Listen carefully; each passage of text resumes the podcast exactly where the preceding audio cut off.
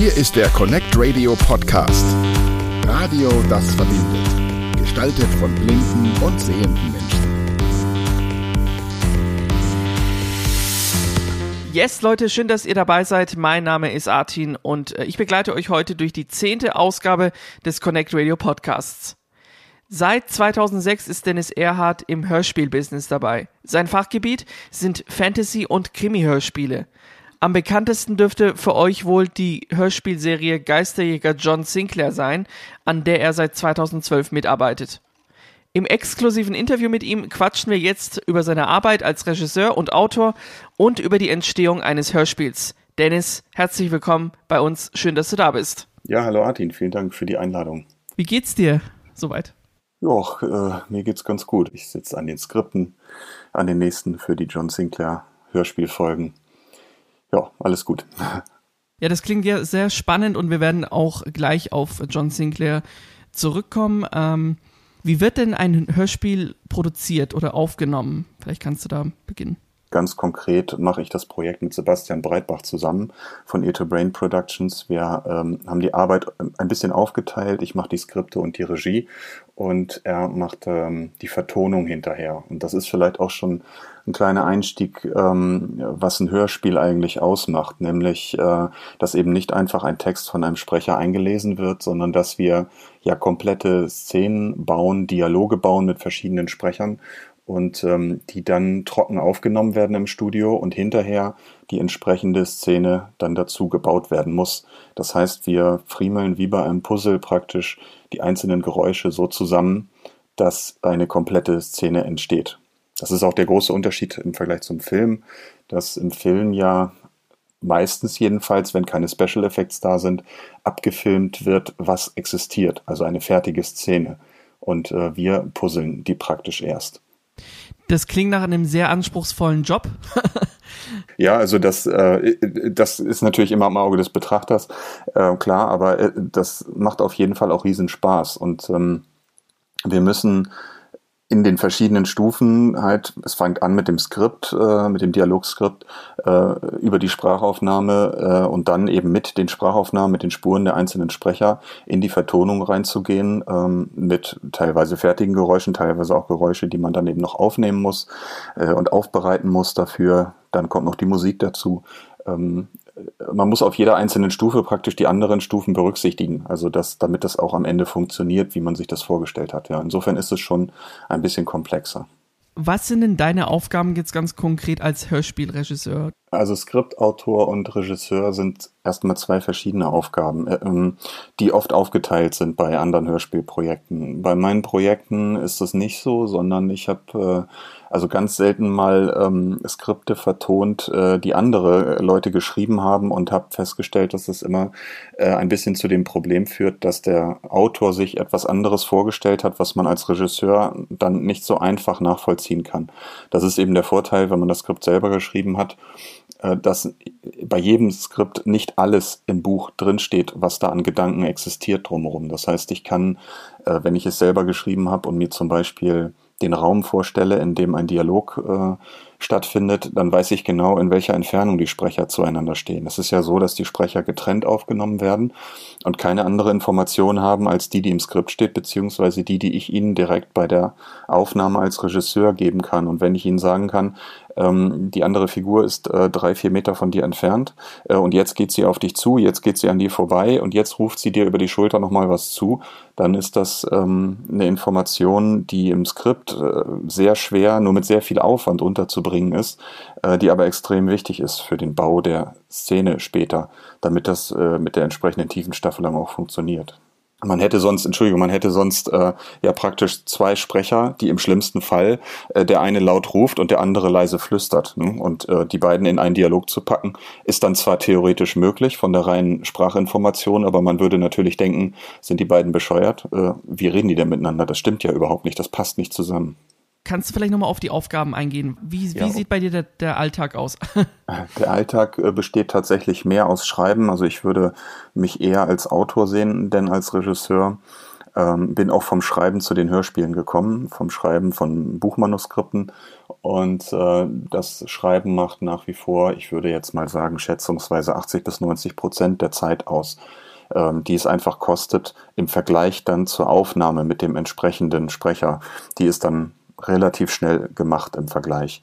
Äh, wenn das Skript existiert, wenn ich das fertig habe, dann gehe ich halt zu den Sprechern hin, dann gehen wir ins Studio, äh, je nachdem, meistens gehe ich dorthin, wo die Sprecher wohnen äh, und äh, miete mich dort im Studio an und die Sprecher kommen dann dahin und dann machen wir die Aufnahme. Ich arbeite dann mit einem einzelnen Sprecher, wie gesagt, zusammen, äh, so dass wir uns wirklich auf seinen Part konzentrieren können und auch einzelne Sätze wiederholen können, äh, Reaktionen wiederholen können, auch nonverbale Reaktionen, wenn zum Beispiel Atmer oder äh, Geräusche wie äh, Laufen zum Beispiel ne, drin sind, so typische Sachen, wo man merkt, dass jemand auch mit der Stimme physischer agieren muss, als nur einfach seinen Text zu sprechen.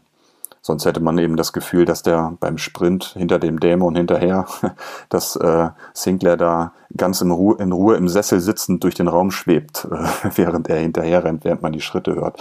Und das muss natürlich alles zusammenpassen hinterher, wie gesagt diese Arbeit macht dann im Studio halt viel aus, ähm, diese Detailarbeit, ist aber im Vergleich zu der Skriptarbeit äh, nicht so zeitlich so umfangreich. Jetzt bist du schon auf die Sprecher gekommen.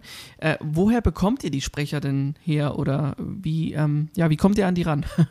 Die rufen wir an mit dem Telefon. also normalerweise jedenfalls. Es ist ja so, dass wir viele Sprecher haben, mit denen wir schon seit Jahren zusammenarbeiten wo die Wege recht kurz sind, äh, wo man dann auch weiß, was man voneinander zu erwarten hat und äh, da reicht dann ein kurzer Anruf.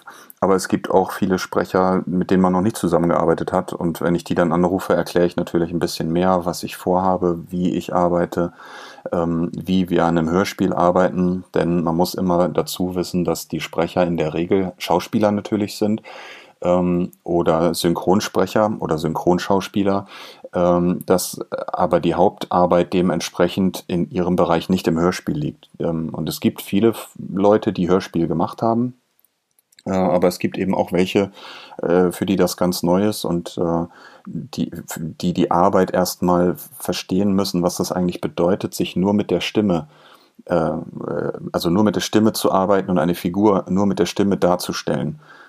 Das ist insbesondere dann äh, natürlich eine Umstellung, wenn äh, jemand zum Beispiel ein ganz besonderes, markantes Aussehen hat äh, und durch dieses Aussehen auch wirkt und durch seine, seine Physis und seine Mimik und Gestik vor der Kamera. Und jetzt bleibt aber nur die Stimme und das ist vielleicht ein ganz anderes Bild, auch ein Persön also eine ganz andere Persönlichkeit, die ein Sprecher dann plötzlich hat, äh, ist dann manchmal sehr interessant äh, in der Arbeit.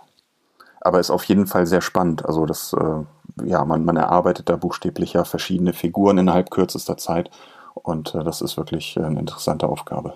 Das glaube ich. Dann nähern wir uns so langsam dem eigentlichen Hörspiel. ähm, ich bin selber auch ein großer Fan von John Sinclair. Äh, ich höre mir immer die Hörspiele auch sehr gerne an. Und ähm, jetzt wäre meine Frage an dich, Dennis. Wie bist du denn zu John Sinclair überhaupt gekommen? Also ich habe John Sinclair tatsächlich früher gelesen, äh, als ich wie alt war, ich weiß es nicht mehr, Teenager, wie so viele. Und äh, ich habe auch viele andere Gruselserien gelesen, habe mir das so ein bisschen rüber gerettet ins Erwachsenenalter oder ich bin nie ganz erwachsen geworden. Das kann man ja interpretieren, wie man möchte. Ähm, habe dann äh, den Zaubermond Verlag, den du schon erwähnt hattest, äh, gekauft. Das war 2006 und habe mir da einen Traum erfüllt, äh, äh, dass ich Hörspiele machen möchte. Der, das war ein reiner Buchverlag, der hat Dorian Hunter und einige andere Serien herausgebracht. Dorian Hunter ist so ähnlich wie John Sinclair eine Gruselserie, die in Heftromanform existiert hat und dann in Buchform und äh, die ich dann in Hörspielform äh, neu herausgebracht habe. Und das war so der, der Einstieg ins Hörspiel ähm, für mich. Und äh, dann gab es verschiedene andere Projekte. Im Laufe dieser anderen Projekte, eine andere Serie, die ich gemacht habe, war Sonderberg und Co., eine historische Krimireihe. Und da habe ich zum ersten Mal mit Sebastian Breitbach von Ear to Brain zusammengearbeitet. Ähm, ja, und wir haben dann äh, mit der Zeit halt äh, verschiedene Projekte zusammen gemacht, die Elfen zum Beispiel und Perry Roden. Und äh, irgendwann äh, kam er dann auf mich zu und meinte, ob ich nicht Interesse hätte, bei John Sinclair mitzuarbeiten. Und äh, dass wir da Lübbe zusammen praktisch ein Angebot gemacht haben, eine Idee, wie wir die Serie äh, umsetzen könnten, ähm, ab der Folge 71, als der Vorgänger ausgeschieden ist. Und äh, ja, dann haben wir das gemacht und Lübbe war einverstanden und so ist es passiert. John Sinclair. Ähm, ich meine, für jeden ist, ist, ist der Name auch ein Begriff. Und ähm, wie ist da so die Planung von den nächsten Folgen? Kannst du darüber was erzählen? Ähm, das sind ja verschiedene Serien. Ähm, du meinst jetzt wahrscheinlich in erster Linie die Edition 2000, die sogenannte, die normale, die, die, äh, das Schlachtschiff sozusagen, das jetzt äh, auf die Folge 150 zugeht.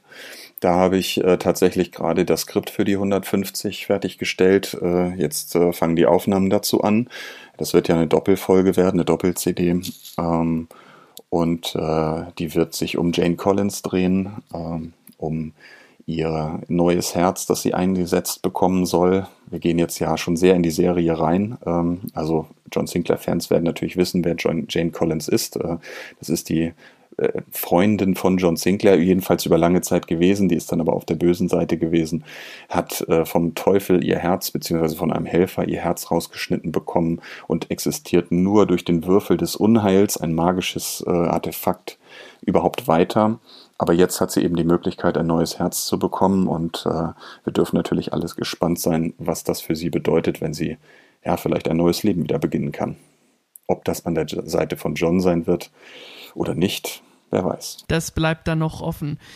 Aber ihr habt ja gemeinsam ähm, in eurem Team, ähm, in eurem Hörspielteam auch noch ein weiteres Format quasi ähm, kreiert.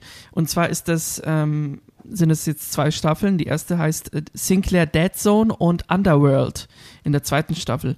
Worum geht es denn da ganz konkret? Ist das was ähm, etwas, was man mit den klassischen John Sinclair Folgen vergleichen kann oder wie ist das? Also wie der Name sagt, ist es auch eine John Sinclair-Serie, aber wir haben nur den Nachnamen genommen für den Titel, weil es eben ein bisschen erwachsener sein soll. Ähm, die Idee ist, dass wir die Serie vollkommen neu interpretieren, vollkommen unabhängig von den bisherigen Serien äh, und praktisch alles auf links drehen und ähm, die Sachen so schreiben, wie wir, Sebastian Breitbach und ich, äh, uns eine John Sinclair-Serie vorstellen, äh, die wir entwickeln könnten in der heutigen Zeit, äh, teilweise auch für den Buchmarkt äh, konzipiert. Also ähm, es gibt dann zwei, diese beiden äh, Staffeln auch in Buchform ähm, und die haben eine horizontale Handlung äh, im Gegensatz also zu den normalen Hörspielen, die zwar auch Mehrteiler haben, aber doch oft abgeschlossen sind, äh, geht es hier wirklich darum, dass man eine Staffel schön am Stück hören kann und äh, wir haben halt äh, die Sache so entwickelt, dass wir die Figuren, die Namen der Figuren verwenden.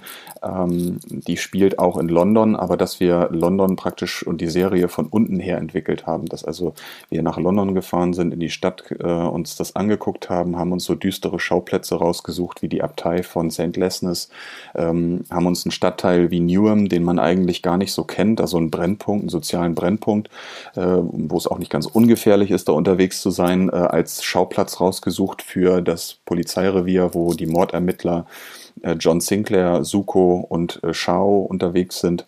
Und äh, die machen eigentlich ganz normale Polizeiarbeit, bis sie dann plötzlich irgendwann mit dem Übersinnlichen konfrontiert werden und immer tiefer in diese mystischen, rätselhaften, übersinnlichen Geschehnisse hineingezogen werden. Dennis Erhardt, Hörspielregisseur und Skriptautor, heute bei uns im Interview. Vielen Dank für deine Zeit, lieber Dennis. Es war uns eine Ehre und äh, wir wünschen dir natürlich alles Gute. Bis dann. Tschüss. Danke, Artin. Mach's gut.